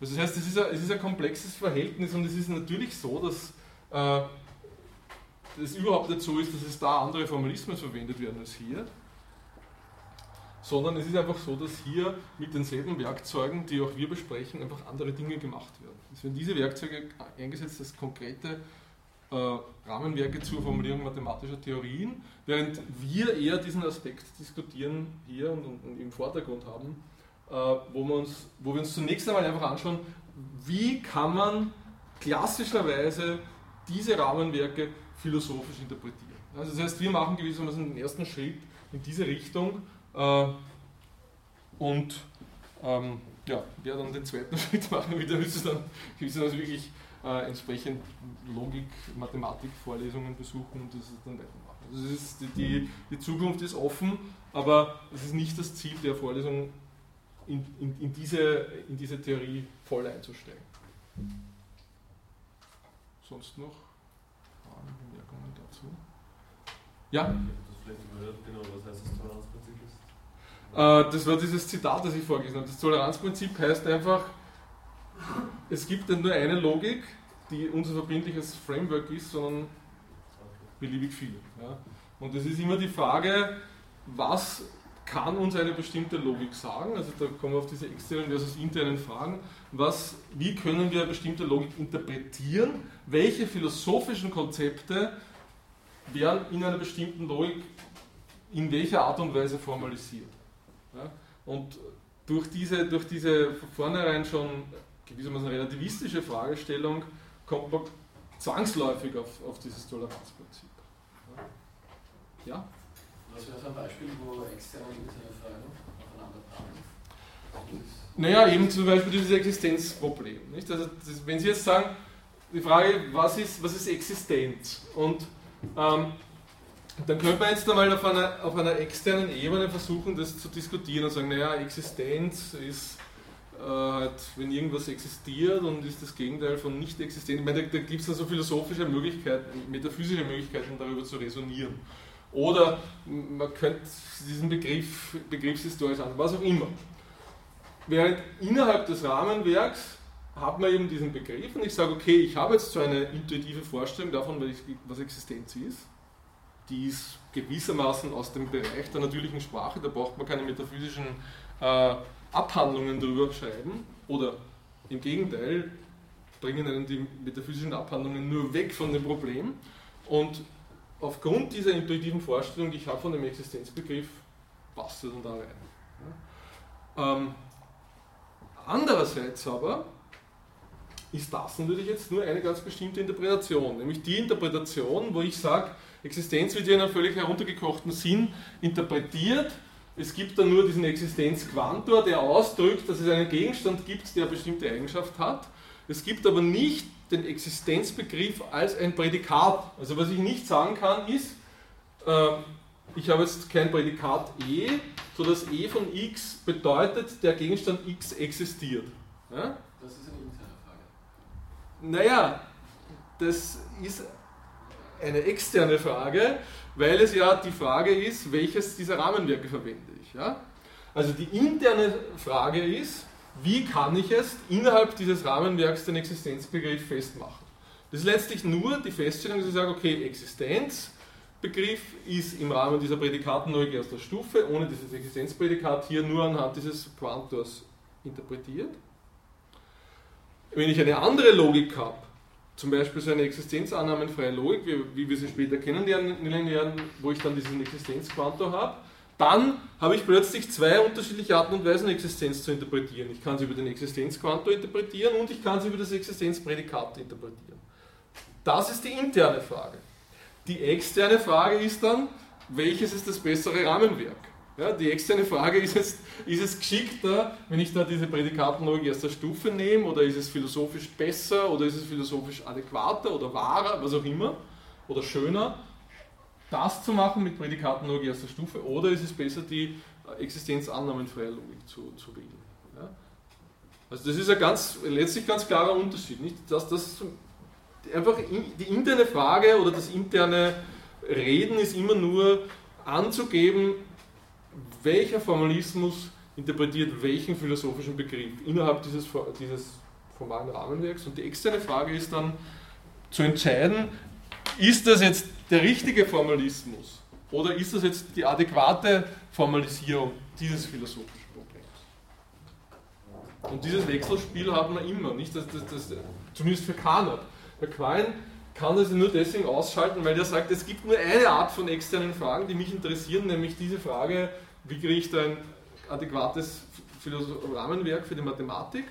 Und dann lege ich mich schon fest auf diese Prädikatenlogik erster Stufe und dann fällt die externe Frage über das Existenzproblem total raus, weil ich habe nur mehr die interne Festlegung. Das ist Existenz, alles andere vergessen wir, fertig.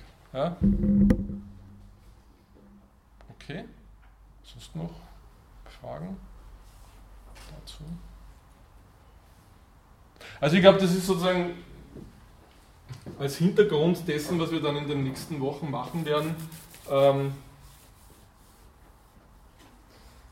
ja. Vielleicht ein Beispiel, inwiefern Mathematiker dann mehrwertige Logik oder halt. Äh, naja, mehrwertige. Oder höhere Stufe verwenden. Im Grunde kann ich den, den Gedanken, der, äh, also mir scheint es jedenfalls so, dass der Streit eigentlich darum geht, wozu benutzen wir Logik. Mhm. Nutzen wir Logik für, äh, für rein mathematische Anliegen, dann brauchen wir den Begriff Existenz nur insofern, als dass wir einer Zahl ein irgendetwas Existierendes mhm. zuschreiben können.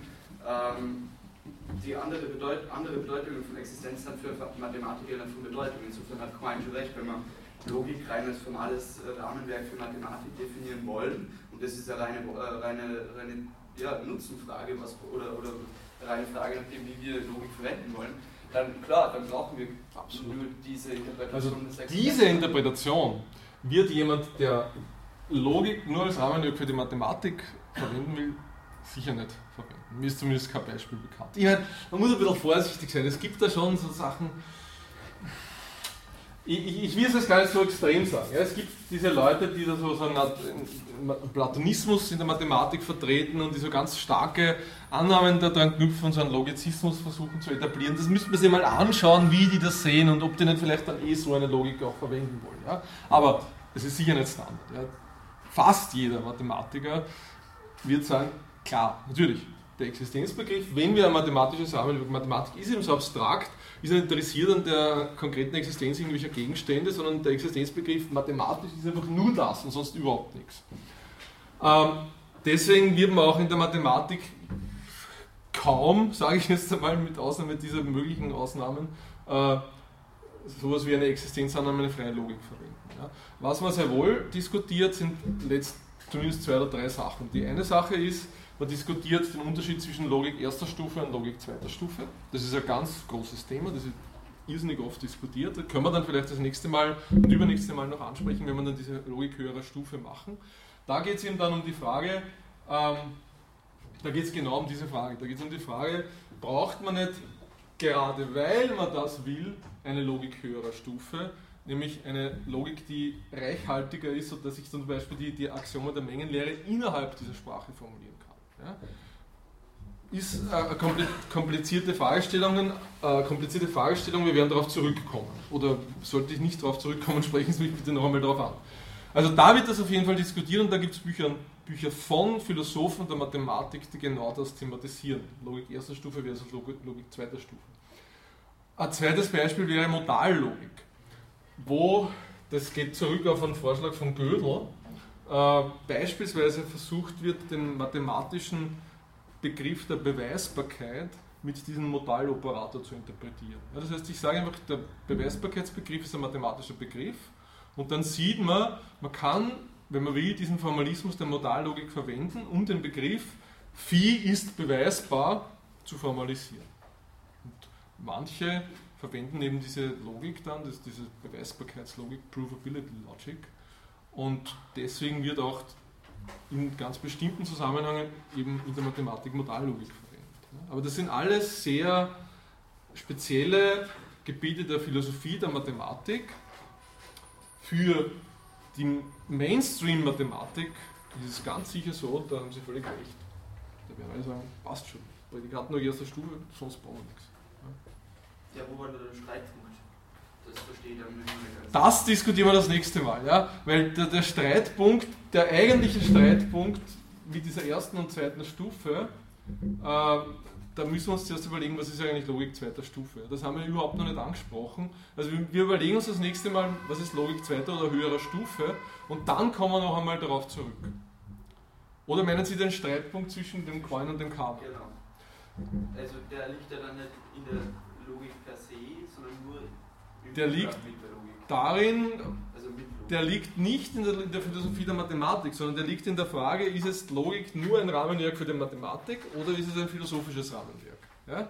Also das, das ist, der Carnap hat einfach einen ganz anderen Logikbegriff. Für Carnap ist Logik was viel breiteres, beziehungsweise was, was anderes.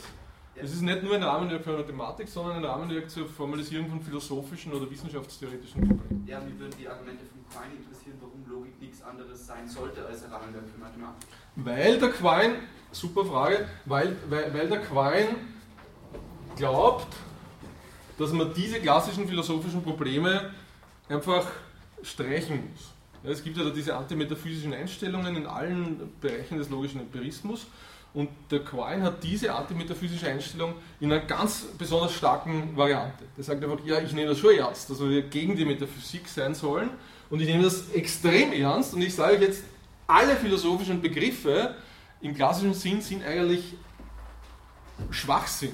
Und die, die, die, die können wir wegschmeißen, die brauchen wir nicht. Und der einzige Begriff, den wir in gewisser Weise brauchen, ist der Existenzbegriff, aber in einem so heruntergekochten Sinn, dass er sich auf diesen Existenzbegriff in der Prädikatenlogik erster Stufe reduzieren lässt. Und der Carnap ist da, wenn man so will, einfach weniger radikal. Der sagt, naja, so weit wollen wir ja gar nicht gehen und so und, und, und, und, lässt dann trotzdem noch bestimmte klassische philosophische Fragestellungen zu. Also das ist der Unterschied, würde ich sagen. Okay? Ja, Quine Bücherverbrenner und. Naja, na, so, so, so ist es nicht. Ich meine,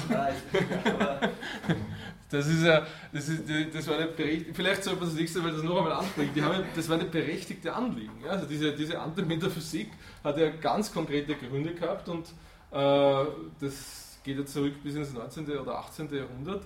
Äh, selbst Philosophen wie Kant waren letztlich Antimetaphysiker. Also das heißt, das ist ja komplex. Vielleicht sollte man das trotzdem nächstes Mal noch einmal ansprechen. Ich hoffe, ich vergesse, dass man, Sie können mich auch darauf hinweisen, wenn ich vergesse, dass wir am Anfang nächstes Mal noch einmal kurz darauf zurückkommen, auf diese Frage, warum eigentlich Antimetaphysik, weil sonst steht es irgendwie so da, als wäre der Quine einfach ein Wahnsinniger oder ich weiß nicht, das, das, war also überhaupt nicht meine Intention. Ja. Machen wir das nächste Mal noch, wir sind jetzt schon am Ende unserer Zeit. Ich bedanke mich und, und hoffe, Sie sehen uns.